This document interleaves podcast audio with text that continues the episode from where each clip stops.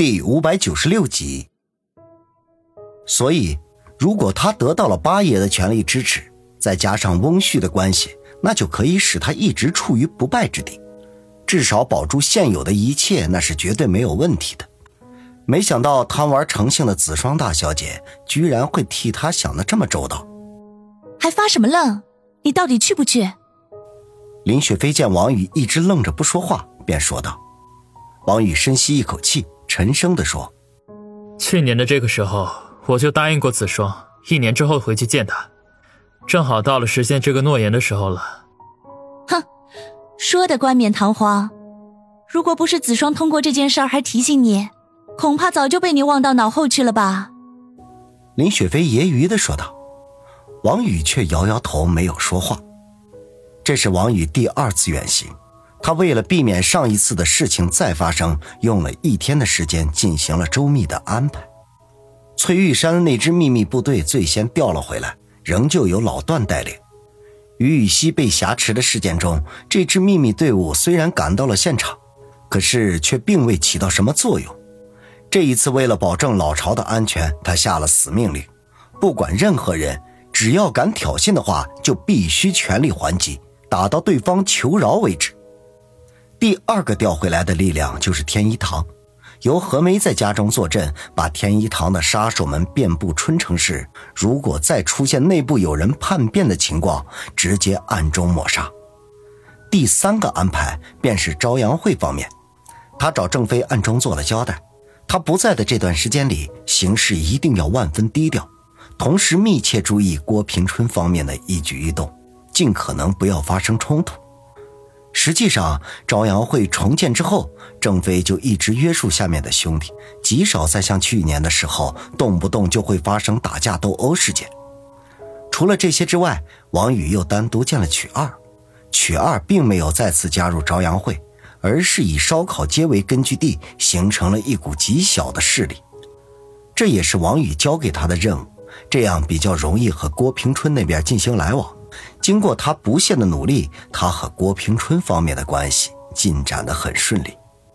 王宇见他，就只是陈远跟他说的那件事情，要他从另外一个方面摸清楚要来的那个人物的信息。如果没有什么意外情况发生，就立刻与他联系。内部的事情交代完毕，他又马不停蹄地去见袁康，希望他暗中关照一下。等把这一切都安排完毕，已经是晚上九点多钟。他没有返回别墅和林雪飞鬼混，而是去了方心家。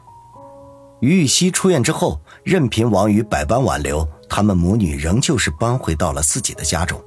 和他们母女见面，王宇闲聊了几句，就告诉他们自己要和林雪飞南下，恐怕得离开一些日子。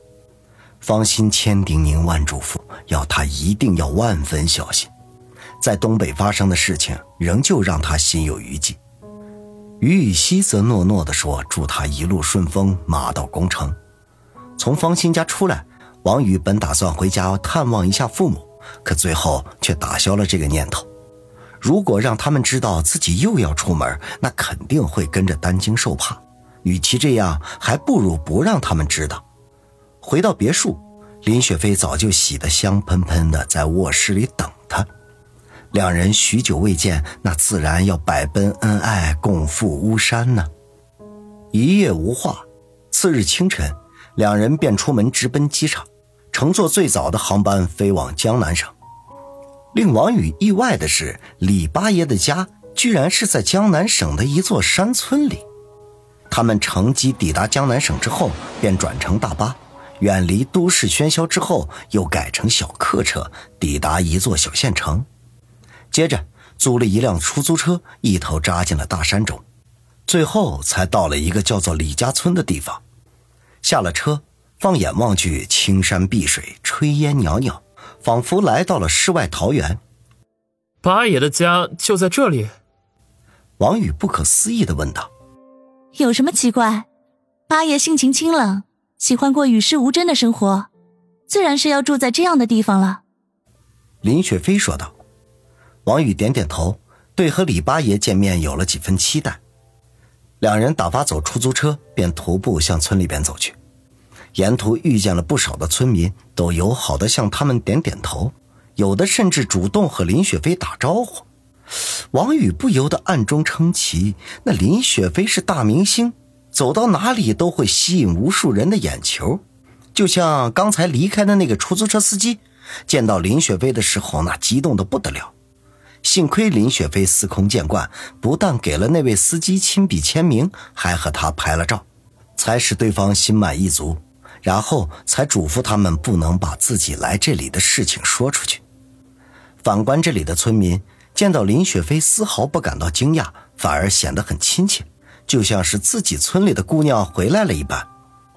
王宇忍不住低声问道：“村里的人好像都跟你很熟啊？”我小时候在这里住过三年，当然都很熟悉了。林雪飞说道。王宇挠挠头，心说：“怪不得。”说话的功夫，两人已经走到了村子的深处，远远的就看见了一排整齐的村舍，很有江南的乡土气息。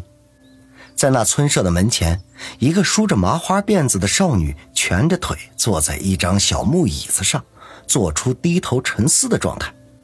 一只小黄狗在她身边转来转去，那东闻闻西闻闻，偶尔还会在少女的小腿上蹭几下，以示亲密。这排村舍的左侧是一条蜿蜒的小河，水质清冽，一群鸭鹅在水面上嬉戏。小河边有几棵柳树，风儿吹过，柳枝摇曳，宛如少女纤细婀娜的腰肢。在柳树下有一张小石桌，一老一少正在埋头对弈，两人都穿着白衬衫、黑裤子，与周围的景致浑然一体，颇有几分意境。王宇二人又走了几步，少女身边的小黄狗忽然狂吠起来。麻花辫少女抬起头来，先是一愣，随即满脸的惊喜，从小木椅子上一跃而起，向着王宇这边飞奔而来。王宇脸上露出和煦的笑容，张开双臂说道：“子双大小姐，好久不见了，你还是那么美丽动人。”身边的林雪飞顿时做出恶心状。然后似笑非笑地看着飞奔而来的子双，到了跟前，子双一下子就扑进了王宇的怀中，喜极而泣，娇嗔地说道：“小雨哥哥，笑死人家了！”软玉温香抱满怀，王宇轻吐了一口气，拍拍子双的后背，说道：“如果你再用力一点，就把我勒死了。”子双愣了愣。随即扑哧一笑，说道：“ 讨厌，还是那么没阵型。”王宇一阵的暴汗，心说：“彼此彼此。”表妹，你眼里只有王宇，怎么不知道跟我这个表姐打声招呼呢？”林雪飞揶揄的说道。子双脸上一红，赶紧放开王宇，哼了一声，说道：“哼，表姐，你少来挤兑我。”你和宇哥哥的事情，我还没跟你算账呢。被子双戳中要害，林雪飞顿时脸上大红，恨不得找个地缝钻进去。子双见状，嘻嘻一笑，一手拉着王宇，一手拉着林雪飞，说道：“ 好了好了，不开玩笑了。我爸和老姚在那边下棋，我带你们过去。”王宇向小河边扫了一眼，刚才距离太远，他只看到两个人在河边下棋。并未认出其中一个就是姚远来，此刻再看那两人中的一个，果然是姚远。至于与他对弈的那个人，却只能看到其后背。不过按照子双的说法，那个人那自然就是李家的八爷了。